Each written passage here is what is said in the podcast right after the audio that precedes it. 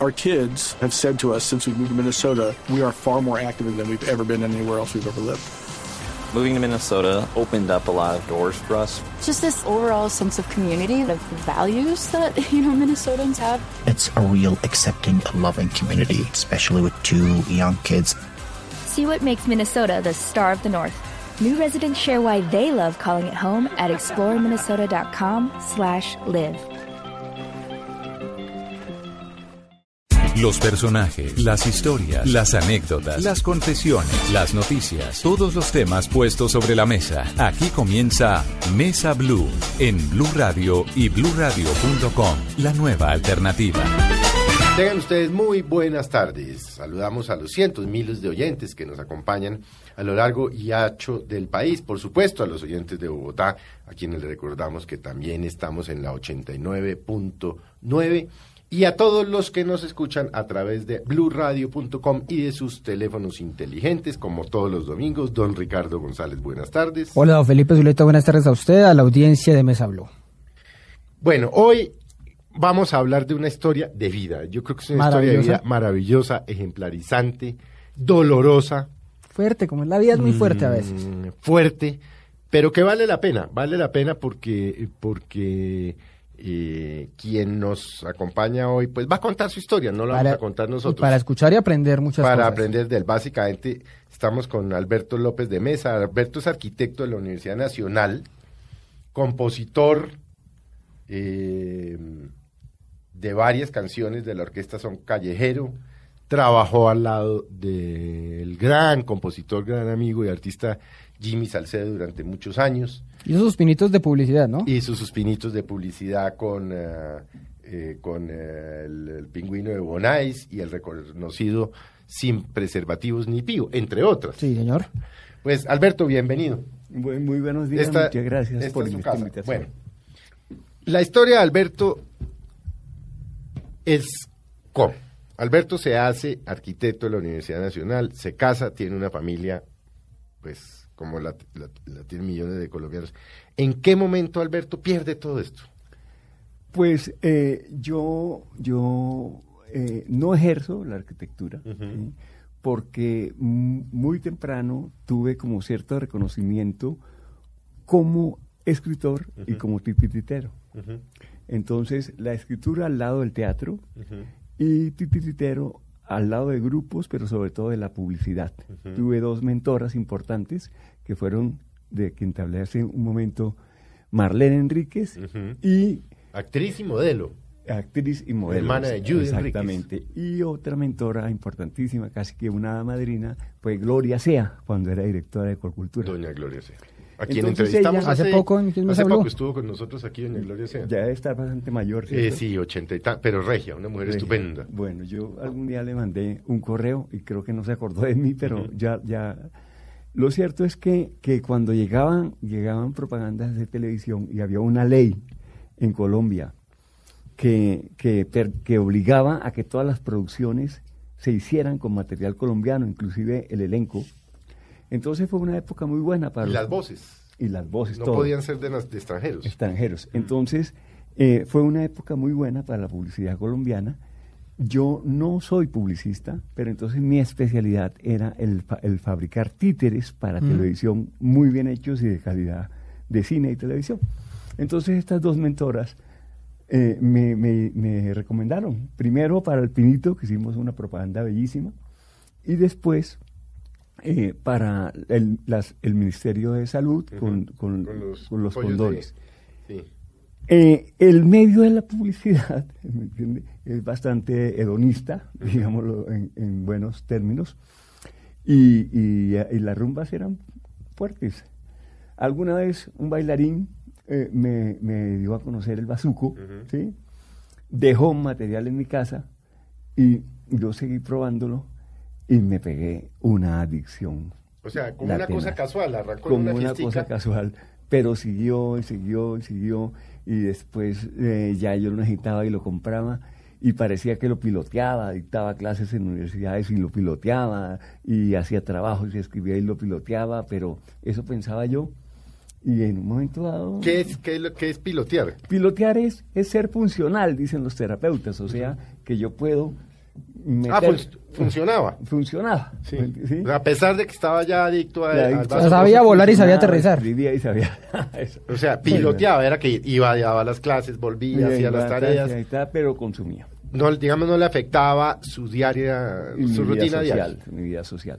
Pero el de, eh, es, es bastante deterioradora ese- esa droga y, y empezó la decadencia. ¿A usted qué le decían que era el bazuco? O sea, ¿usted cómo llegó al bazuco y qué le decían? ¿Qué era qué droga? ¿Qué, qué producía? No, pues, pues eh, eh, yo mismo me daba la explicación. Yo sabía que Sí. era un producto fabricado a partir de la base de coca y, y- y estamos hablando tranquilamente y frescamente con una audiencia inteligente y que ese país debe entenderlo. A mí me gustó y, a- y me gustó el, el- Sí, el- le el pareció producto. chévere. Me pareció chévere. Sí. Y, y, en ese entonces, estamos hablando de los ochentas, era de, de muy buena calidad, mejor dicho. Total que, que empezó la decadencia hasta que un día, pasado después de como seis años de consumo social, eh, mi mujer dijo, no, mira, los niños están creciendo, yo te veo a ti muy, muy pegado a eso, muy degenerado. Yo creo que tú no puedes seguir consumiendo eso en la casa. Entonces empiezo a ir a ollas, a consumir en ollas, y ahí ya, ya se desprende uno de los vínculos del trabajo, de la familia, de todo, hasta que me llevó al extremo de llegar a vivir en la calle, Felipe. Mm. Usted vivió en el cartucho primero, ¿no? No exacta, iba, frecuentaba, pero, pero eh, yo, mi, mi, mi parche, digámoslo así, era el parque de los periodistas, Sí. básicamente por ahí, y, eh, y después el Bronx, más exactamente cuando empezó su auge, que fue después del desalojo del cartucho. Alberto, pero ¿cómo es ese tránsito, digamos, que, que está usted en su casa y cómo es ese tránsito de irse a una olla? O sea, ¿en, qué momento uno llega hasta, hasta eso? ¿Usted sentía que está nublado Porque- por la adicción? Por es, por, no, no, no es así. No, es porque es un espacio de tolerancia. Sí. Su nombre técnico es una zona de tolerancia. Sí. Y, y significa que yo puedo consumir allá sin la, sin la mirada juzgativa de la sociedad, sin la, la presión de la policía y, y- y en una pseudo libertad ¿sí? que, que me permite eso. Quiero decir, no es, no, es el, no es exactamente el vicio el que me lleva a la olla, sino la exclusión, la discriminación, porque estoy hablando de nada menos y nada más que la droga más prohibida del país. ¿Mm? Y en la medida de que allí no, pues no, no los vigilan, no los cuidan, no se juzgan, pues se sienten de alguna manera libres. Por supuesto, o sea, por supuesto. Le llamo pseudo libertad. Yo, no, la libertad es un, es un, es un concepto, yo lo decía la otra vez en la entrevista, tan abstracto como a la misma felicidad, ¿cierto? Entonces uno eh, le llamo pseudo libertad porque es la posibilidad de hacer lo que a uno le parece que, que- que- que necesita y que quiere sin la censura social. Entonces llega uno al colmo de ser, lógicamente, un oprobio de su familia y de la, de la misma ciudad. ¿no? Pero, Alberto, y en ese, en ese tránsito usted ya eh, terminaba en las, en las ollas, después lo que nos cuenta, terminó viviendo allá. ¿Qué pasó con, con sus familias? ¿Cuál fue la relación? Ellos le decían, eh, sálgase de eso, o cómo, cómo buscaba siempre, salirse de eso. siempre. Yo, tanto mi familia sanguínea como mi familia, mis hijos y mi esposa, son, son gente muy civilizada, muy culta, entre otras cosas lo digo, y, y- y- y mantenimos siempre un diálogo, y de ellos siempre amor, siempre consejos, lágrimas en cantidades. En cantidades, claro. ¿Me, enti- me entiendes? Pero, pero yo estaba enajenado, esa es, ese- es la realidad, o sea, estaba absorto en ese, en ese producto. ¿Y qué pasó con qué pasó con su familia? Es decir, Ah, no. al cabo de eh, los es años. Decir, es decir, yo, eh, mi familia, por eso te digo, al cabo de, ellos siguieron, mi, mi, mi hija es una economista prestigiosa, hoy en día hace su doctorado en, En Estados Unidos, en ¿no? Estados Unidos. Eh, mi hijo es diseñador industrial de la Nacional y está haciendo una especialidad en Harvard. Eh, mi esposa es música. O sea, ellos siguen sus ciclos, nos, nos vemos cada domingo en fiestas importantes. Yo llegué a perderme hasta dos años de la familia. Yo, ellos, o- lógicamente, me indagaban dónde estaba, trataban de buscarme. Eso me daba un pánico, lo que se llama, al, al bazuco le dicen susto. ¿Mm? y porque genera una, una como sobreestimula los sentidos. Entonces uno está muy atento a todo y, y- y- y le da, le da un susto, un Mm. pánico. A mí el, el que más me daba era, Era pensar que mi esposa o mis hijas me estuvieran buscando por esas zonas peligrosas. O sea, el reencuentro en esas zonas. Claro, por ellas mismas Mm. también, ¿no? Mm. Era, era eso, eso me, me, me daba, me ponía... ¿Y usted cómo sentía que podía, o qué hacía para salirse de eso? Digamos, usted le daba miedo, obviamente lo de su esposa, eh, la búsqueda de ellas, pero ¿qué hacía para buscarlas? ¿O usted jamás, jamás Hubo- intentaba como acercarse a ellas Claro, después de hubo eso? muchos, yo siempre, por eso te estoy diciendo, en ocasiones especiales, el- los cumpleaños, Sí. las cosas, yo buscaba, un, iba. buscaba un hotel, me bañaba, papá, Ok. y trataba de llegar lo más decente a la casa. Debo aclarar una cosa, yo, el, eh, eh, comparado con el, con el gran por medio de personas lleva- llegados en este vicio, yo he sido muy afortunado porque siempre, siempre eh, tuve amistades y personas que me querían y condolidas, condolidas por mi, por mi situación.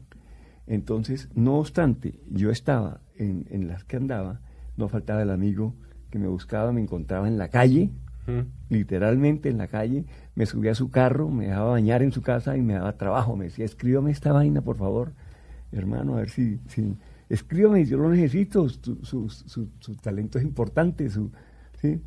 Y me sentaba, me quedaba un día escribiendo, me pagaba y volvía yo a las mismas. Pero siempre hubo amigos y siempre hubo personas que confiaban en mi ¿Cómo, tarea. ¿Cómo es la vida de, de un hombre de la calle? Eh, ¿Cómo transcurre la vida? Porque uno los ve. El día a día, la obviamente, rutina. eh, la sociedad tiende a juzgarlos a todos. La sociedad, Bueno, obviamente, la- acuérdese que les decían desechables de una manera eh, Horrible, horrible claro. y, y- y- La calle es- Despectiva. es- mira, la vida en la calle es tan diversa y tan gregaria como la misma ciudad. Hay de todo, hay absolutamente de todo. Hay todas las etnias que tiene el país y todas las regiones confluyen. Por, ejem- por ejemplo, en el caso de Bogotá, tú ves de todo. Igualmente hay, hay muchas causas, entonces entendamos las causas. Están desplazamiento forzado por la violencia, hay gente que llega muchísimo. Desplazamiento voluntario, porque vienen atraídos por los espejuelos del desarrollo y, y- y- y no hay la suficiente oferta de trabajo y quedan engrosando lo- los cordones de miseria y en la calle. Disfuncionalidad familiar, eh, drogadicción. ¿m? Bueno, hay una serie, de serie, cosas. sí. Y, y cada una de esas, de esas cosas genera una mo- modalidad de vivir en la calle. ¿M? Hay personas que viven literalmente, literalmente en el andén, duermen en el andén. Eh, hay, hay, hay también pagadiarios, lugares donde uno paga muy barato, digamos, tres mil pesos por un camarote para 50 personas en un lugar. O permanece un, huyo- uno en las ollas de en los sitios de tolerancia como el Bronx, el Cartucho, o- hoy en día el San Bernardo, donde sea que se mete uno y está ahí jugando, eh, bueno, en la, en la vida licenciosa cum- cumplida dentro de ese libertinaje. Sin día y sin noche. o sea, Sin día y no sin tiene- noche, no tiene, no tiene cosa. El, lo, lo, lo para uno ya el hambre después de varios días de, de no comer o, o de no descansar, entonces lo para uno.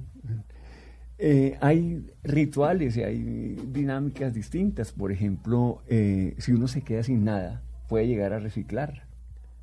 Si, queda- si se queda sin absoluto, porque ese producto se compra a las 24 horas del día y siempre hay algo que vender. Entonces, yo a veces recogí latas de allá, de, de mi lado, latas de cerveza, que era como, como el producto que yo tenía más acceso. O sea, vi- pero vivía para el bazuco, es decir, todo eso era en función de eso. Claro, en unos momentos, en unos momentos vivía para el bazuco. Pero también hubo ciclos donde, donde levantaba cabeza, me paraba, respiraba y decía, bueno, parémosla acá y lograba parar un buen rato. ¿Qué pasaba en esos ciclos? En esos en ciclos esos- volví a escribir, en esos sitios volví a leer, en esos ciclos me encontraba otra vez con un sector y me mantenía, me, me encontraba otra vez con mi familia. Ya había desarrollado como una especie de orgullo de que yo no necesito de ustedes, yo veré cómo me las arreglo, Ujú. los vengo, los saludos, pero yo veré cómo me las arreglo. O sea, como unos ciclos ahí de lucidez, pues. Sí, exactamente. Pero, Pero Alberto, ¿en, en qué? Es decir, eh, eh, ¿Tuvo usted momentos en que reacciona y decía, mierda, esto no puede seguir? Claro. Hasta que ¿Qué estoy haciendo? O sea, Sí. que- que- ¿para Sí, dónde cogí? sí, ¿A qué llegué? ¿Esto hay que pararlo? Claro, por supuesto, cuando, cuando, cuando se me deterioraron los la dentadura, cuando me dio una anemia tenaz. El, el- cuando vi, cuando vi maltratos, maltratos de, de la vida en la calle, la violencia en la calle a, a personas inocentes, Ujú. callejeros inocentes, que son la mayoría, que es lo que no quiere entender a veces la sociedad, ¿sí? Eh, entonces, eh, me- eso me, me- me asustó, me dolió muchísimo. Alberto, es obviamente hemos hablado de un drama completo que es, es vivir en la calle, pasar momentos dificilísimos, pero me imagino que en esos momentos y viviendo en comunidad, haciendo amigos, también había momentos felices, había Por momentos supuesto, qué bueno gratificantes. ¿Qué, Qué- ¿Qué experiencia usted se acuerda que dice, hombre, hoy lo recuerdo con una sonrisa? El, eh, varias cosas. Bueno, mira, eh, el- el- una vez estaba yo por Pasadena, ¿sí? Y estaba reciclando y me encontré dos bolsas de la basura. Uno aprende con el tacto a reconocer ¿Qué hay? qué hay. Y yo, como tuve una cierta formación ecológica y todo, procuraba no abrir las bolsas delante del vecino, sino que me iba a un lugar aparte. Y las cogí y me las llevé para un parque. Cuando las abro, resulta que no era ninguna basura. Era juguetes de Navidad. Eso fue un diez- el 18 de diciembre del año, nunca se me olvida, 18 de diciembre del año 2010. Ujú. Las abrí y eran los juguetes de Navidad, unos juguetes caros. Había Barbies, había carritos a control remoto. Bueno, con los precios y todo nuevecito. Entonces yo los dejé a guardar en una panadería y, y volví. Y el celador me dice, Señor, ¿usted no ha visto a alguien que haya cogido unas bolsas por acá? Y yo no, ¿qué pasó? No, mire, es que la señora iba, para que los niños no vieran los regalos, ella entró primero una parte y lo dejó afuera y se perdió. Pues yo desde acá aprovecho y le pido perdón a esa señora hoy en día, pero yo no los Usted no los devolví. No. Ya la señora, si nos oyendo, Pero ya sabe. Notificada. No los devolví, no, no los devolví. Notificada Sí, que él reclama. Pero fue un, rato, lo digo con humor, porque fue un accidente y Sí, pasó sí. eso. ¿Y qué pasó acuerdo. con estos juguetes? No, pues yo los vendí y me di la fiesta. O sea, fiesta de Navidad. Fiesta de Por cuenta los, de los juguetes de la señora. Los juguetes, los juguetes de la señora también, también hubo el, em, el- a ver, eh, yo entré a hacer, a hacer eh, una, un proceso en una entidad de la Secretaría de Interior que se llama El Camino. ¿Mm? Eh, un proceso muy bonito. Y, y hacíamos obras de teatro dirigidas por mí y montadas y, y escritas por mí. Y también fueron instantes muy bonitos. De, eh, inclusive una de esas obras las presentamos, no obstante eran habitantes de calle, en la, en la castellana. Ujú. Me gustó mucho. De ahí, de esa idea, de esa idea surgió un proyecto que se llamó Acciones Culturales en Calle. Y cuando yo salgo de ese proceso, se me da el trabajo en la Secretaría de Integración Social para cumplir ese proyecto, que era lindo. Era la idea, era una idea de, de- eh, de descubrir los talentos artísticos que hubieran en la calle. ¿sí?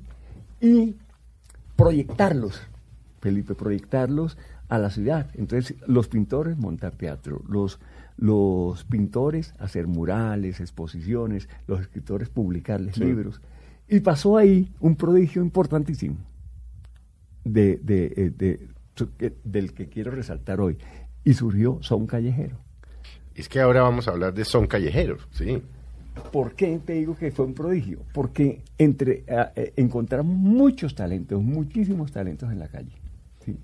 Pero ese fue especial porque los que se congregaron alrededor de un taller que dirigía el tallerista de música, Dairo Cabrera, se llegaron Antonio Ortiz, que venía de Nietzsche, llegó Roberto Echeverría, que es un músico eh, de, conservatorio, formado, juicioso, y un bajista extraordinario, eh, Edgar Espinosa, el Alcón, bueno, se congregaron en torno a esa idea. Y fue de todos los casos el ejemplo especial.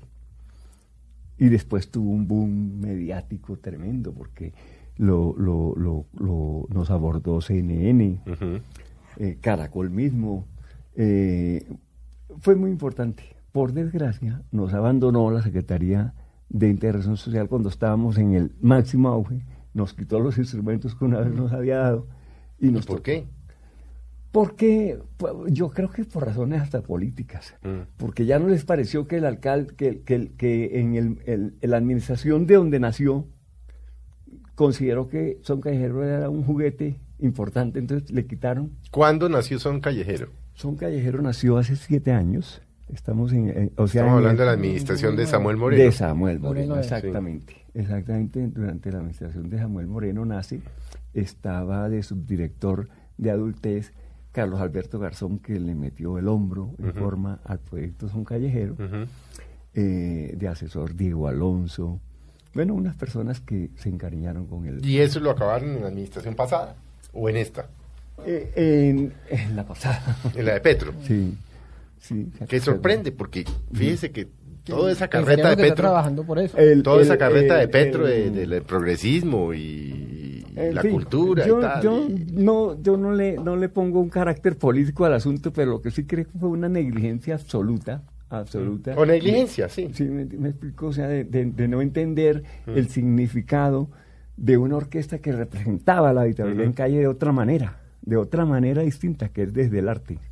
Pero, eh, Alberto, antes de, de preguntarle sobre, justamente sobre Edgar Espinosa, porque eh, lo vimos en un video de YouTube que se, que se volvió viral y quizá por eso también el tema de Son Callejero tomó tanta fuerza, pero escuchamos un pedacito. Sí, oigamos un- pedacito. y hablemos Esta- de- Y hablamos, y seguimos hablando de Son Callejero antes de hacer el corte.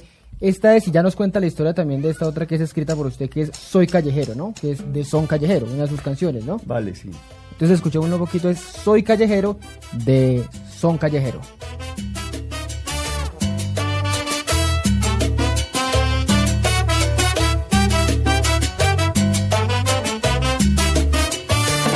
Yo soy hijo del asfalto, protegido de la noche. Yo tengo por techo el cielo y los prados por colchón.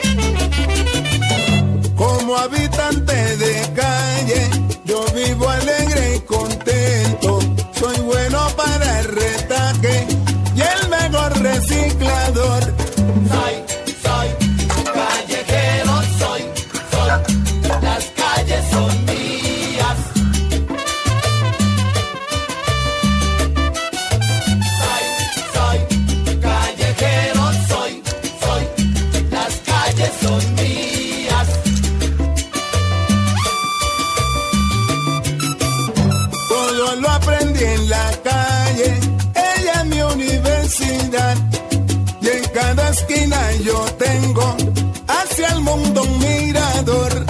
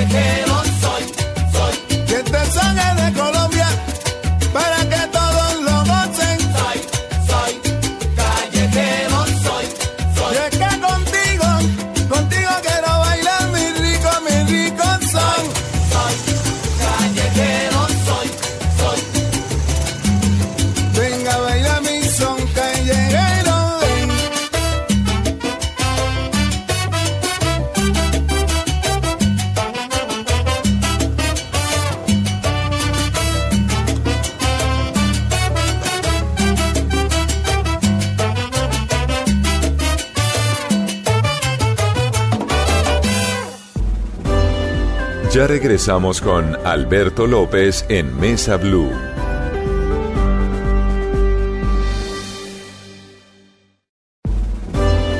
Continuamos con Alberto López en Mesa Blue.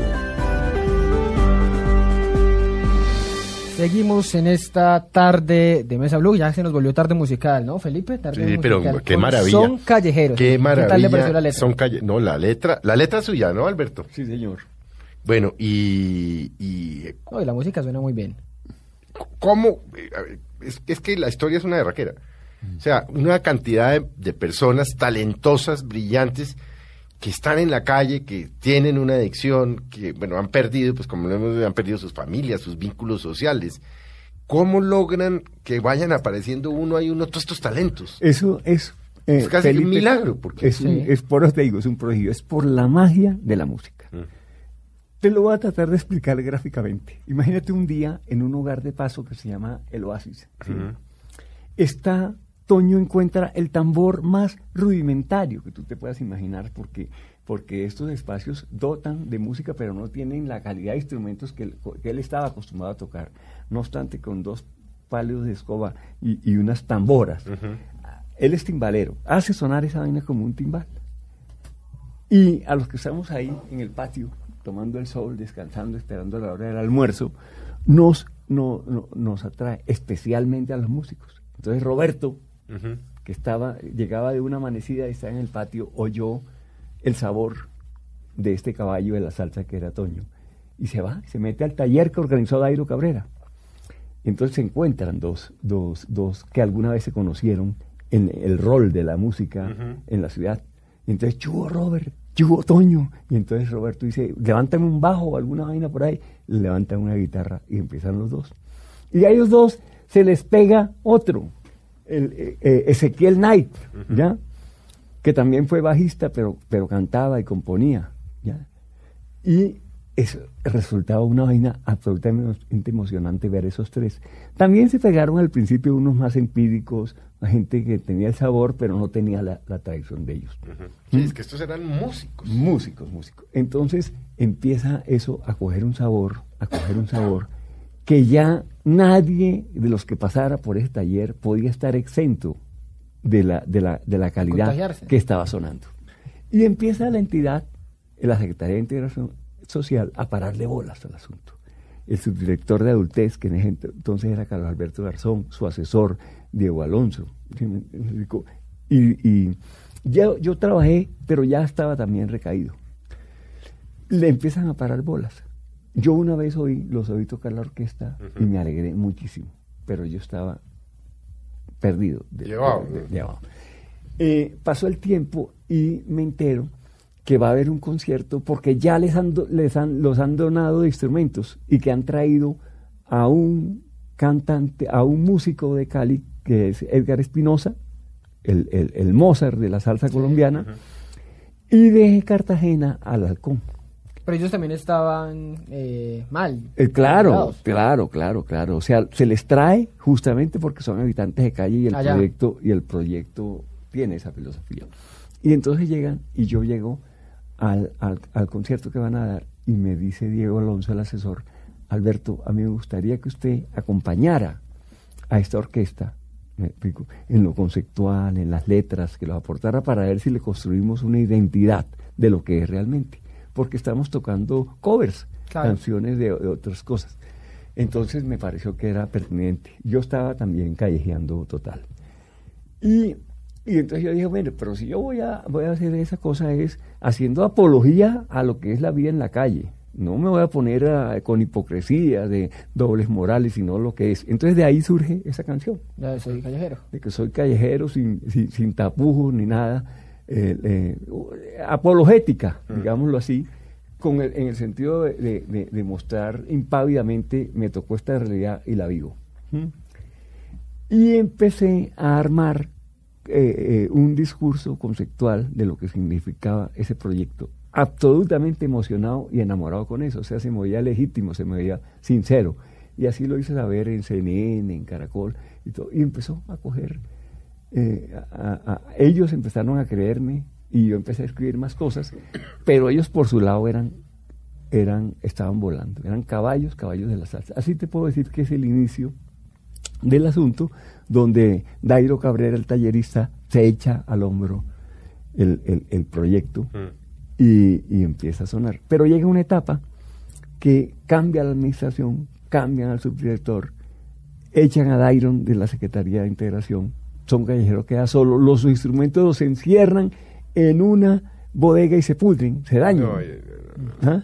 Se dañan y Son Callejero queda solo, hasta que nos toca inventarnos ahora una razón social particular, pedir apoyo y aparecen personas lindas como Susana Ferguson, eh, eh, Monina Morrison, que nos apoyan con recursos económicos, inclusive con aliados que nos regalan los instrumentos, que nos dan, y volvemos a surgir otra vez en Pero- la etapa en que estamos. Pero Alberto, estar ahí, estar ensayando, estar tocando, estar en conciertos, en presentaciones, hace unos días este, estuve en, en Cartagena, en todo ese, toda esa lógica, sí los hace alejar de ese, de ese mundo de la calle, de ese mundo de la adicción, de ese mundo de seguir recayendo, o, o- Mira, no, no lo siente así. eh, eh, es decir, lo- no, lo- no miremos el asunto porque estamos hablando de una, de una adicción, Adicción, claro. pesada y no lo miremos eh, esquemáticamente. Entonces, la satisfacción que yo particularmente siento sin ser terapeuta, sino un miembro más de Son Callejero, es que vayan, pase lo que haya pasado en la noche anterior, vayan a los ensayos. Para mí eso es un logro el tenaz. ¿Me explico? Sí, que tengan una obligación. Sí. Segundo, sí, clara. de ahí van a los ensayos. Segundo, que Roberto escriba. ¿Me entiendes? Sabe que tiene que ser arreglos y que toca presentarlos cuando hubo que grabar. Escriba con juicio. Eh, lo mismo Edgar Espinosa. ¿Mm? Tercero, que en, en- en- en- la tarima sean los caballeros y caballos de la salsa que siempre fueron. Que conmuevan, que, que se entreguen con todo lo que es.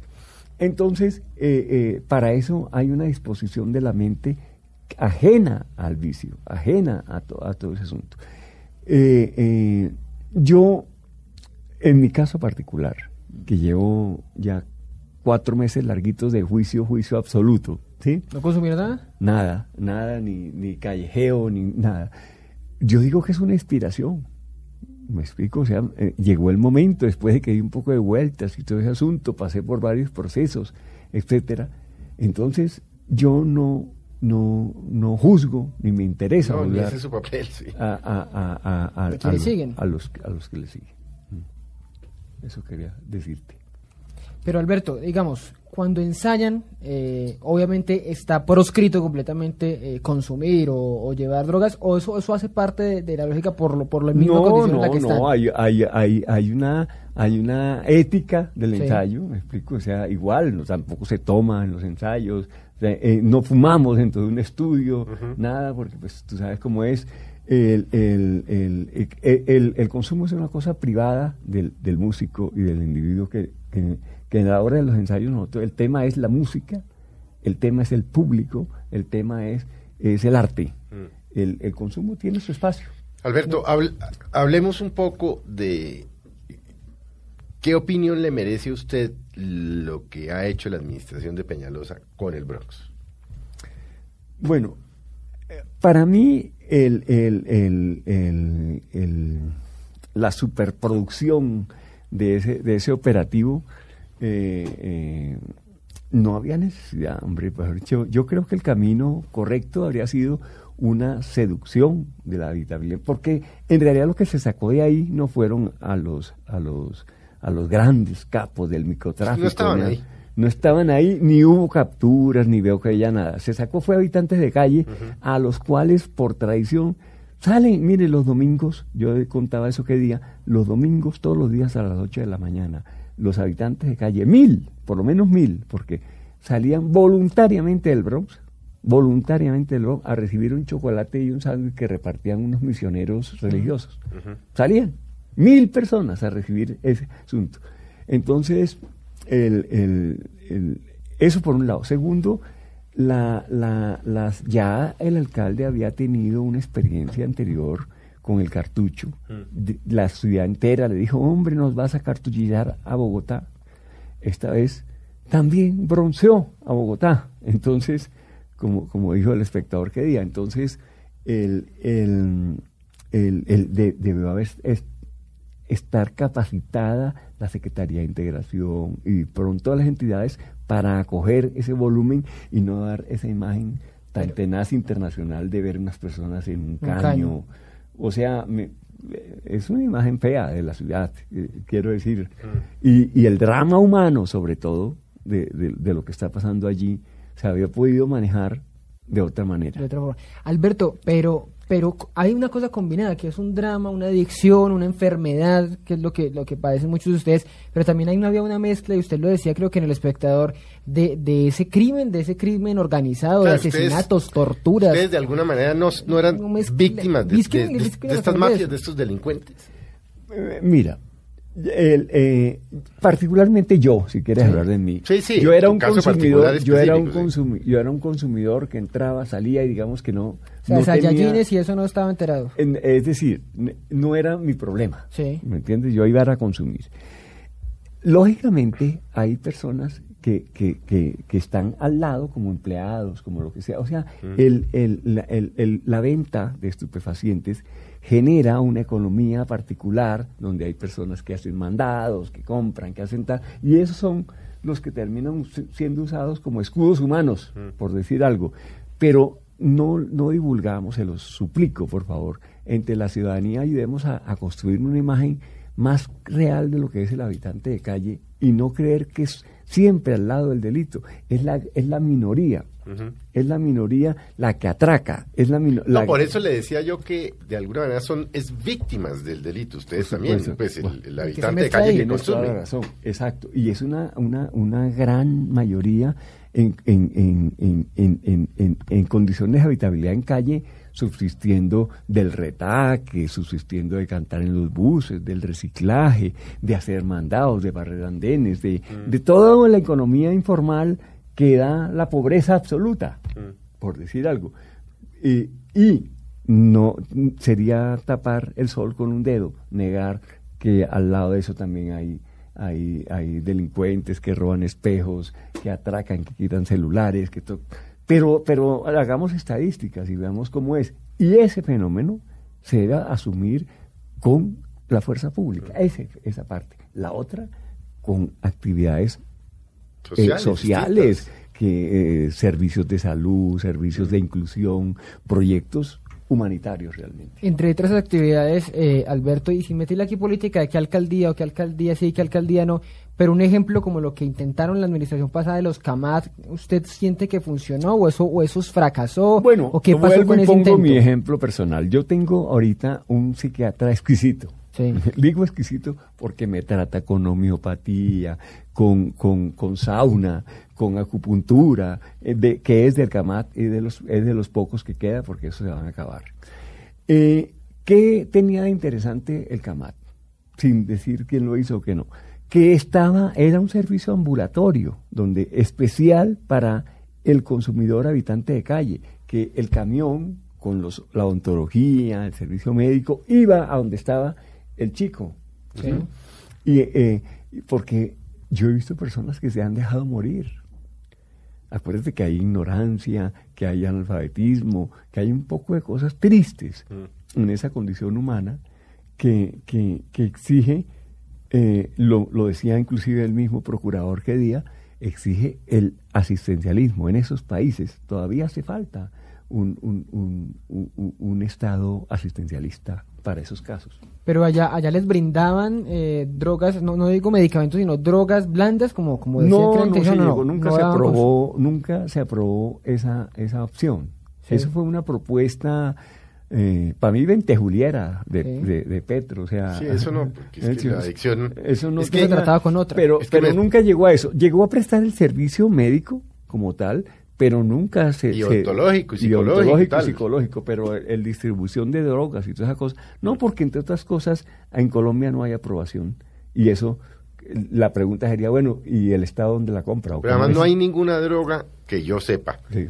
que sirva para suplir lo- la adicción del, del, del bazuco. No existe. Como existe la de la cocaína y la de la marihuana, pero no la del bazuco. El bazuco es una cosa muy especial que, hay que le falta muchísima investigación. La, la, la teoría tendenciosa, a mi modo de ver, de que la marihuana disminuye la ansiedad. Es una teoría, Sí. es una teoría, faltaría probarla y medir a ver si, qué tan real es. Mm. ¿Qué momentos de, de dolorosos recuerda usted que dice, uy, esto de yo no quiero volverla a vivir? Eh, un- las navidades. Mm. A mí particularmente, yo vengo de una familia católica y desde niño la, la Navidad para mí era muy importante. Entonces, eh, por más que la ciudad ofrecía pólvora y todo eso, el no sentirme en mi casa, Mm. pues me hacía, me hace llorar todavía. Y allá adentro, y, momentos que lo hayan impactado. Los Que- linchamientos públicos. Que usted, eh, que usted eh, es decir, decía, uy, Los linchamientos públicos. ¿Cómo era son eso? Linchamientos públicos es dentro de la paranoia Mm. del, del, del, del, llamémoslo el microtráfico. eh, es, ah, el, el- se, se- se siente perseguido, se siente que todo el mundo es sapo, que siempre es tal.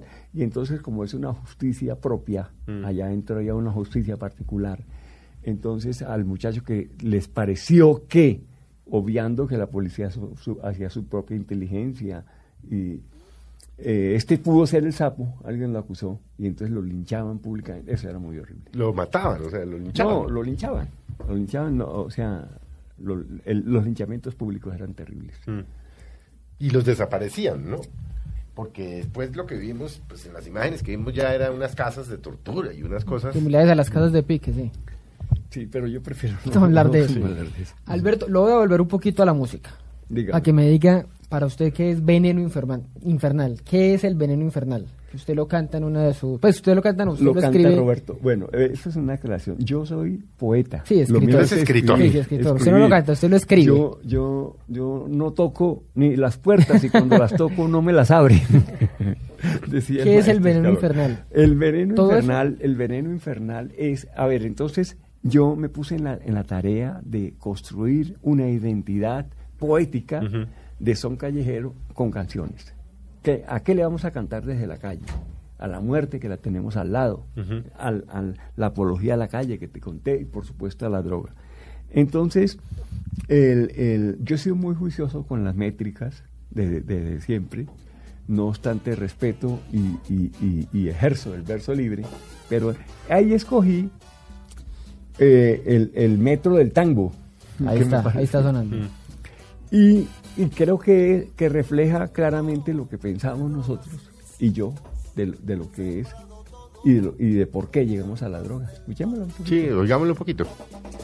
Así no pude yo evitar, así no pude yo eludir las tentaciones. A toda hora resuena la rumba, en cada esquina se vende el placer. A tanta oferta me rendí, a la locura me entregué, entonces me desquicié.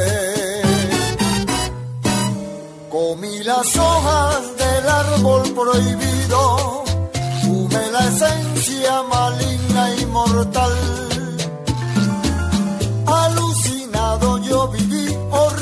Bestia me volví, sin condiciones. Pero ante todo busco en mí la voluntad y la virtud que han de salvarme. Una maravilla de letra, ¿no? Enorme monstruo, me volví. Qué bueno, gracias que le guste. no. Roberto, ¿qué, bueno, qué sigue para Son Cubano? Son callejeros. Eh, son Callejero. Bueno, entonces este, eh, nos volvimos nos volvimos una fundación eh, y estamos en una campaña. Lo que pasa es que te quiero decir una cosa. Hay que entender la, vul- la vulnerabilidad de quienes la integramos. Nosotros no podemos competir de tú a tú con otra orquesta de carácter comercial Claro. abiertamente. Entonces, sí, lo digo aquí y aprovecho esta instancia para eso. eh, necesitamos apoyo todavía. O sea, necesitamos que nos... Mire, lo único que le pedimos al- al- al- a los melómanos de la ciudad y del país es que nos contraten, que nos pongan a sonar y de ahí para adelante nosotros nos encargamos de nuestro futuro y nuestro prestigio. Y de golpe que la administración distrital Sí, les haga, haga la tareita también. si ya ayude. hizo esta intervención, pues Ah, que sí. haga otra intervención más. Sí, es decir, que social. haga una, eh, pues, una social Sí, de una de cosa verdad, que ya verdad. existe. Claro, por supuesto. El- eh, es un proyecto muy lindo, te lo juro.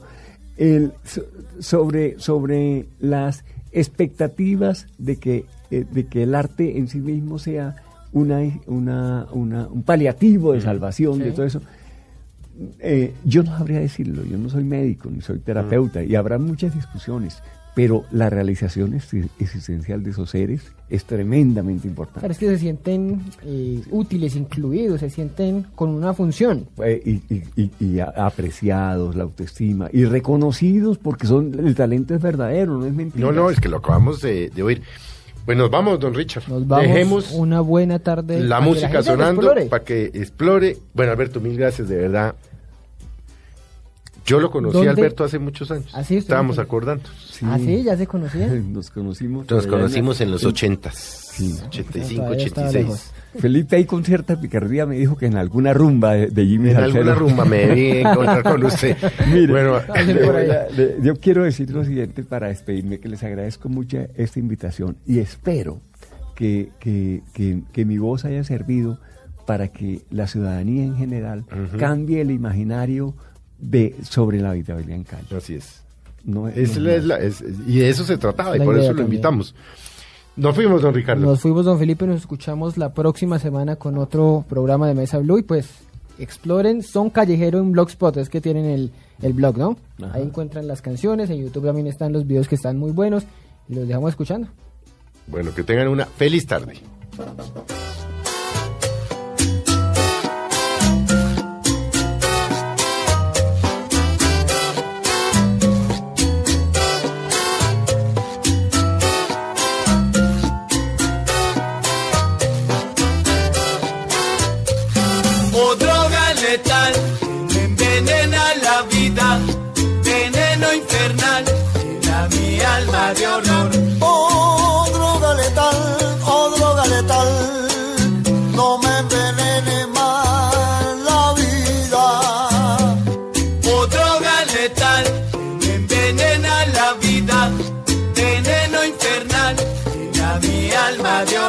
Al cielo imploro la fuerza suprema, al mundo pido ayuda y perdón. O droga letal que envenena la vida, veneno infernal llena mi alma de horror.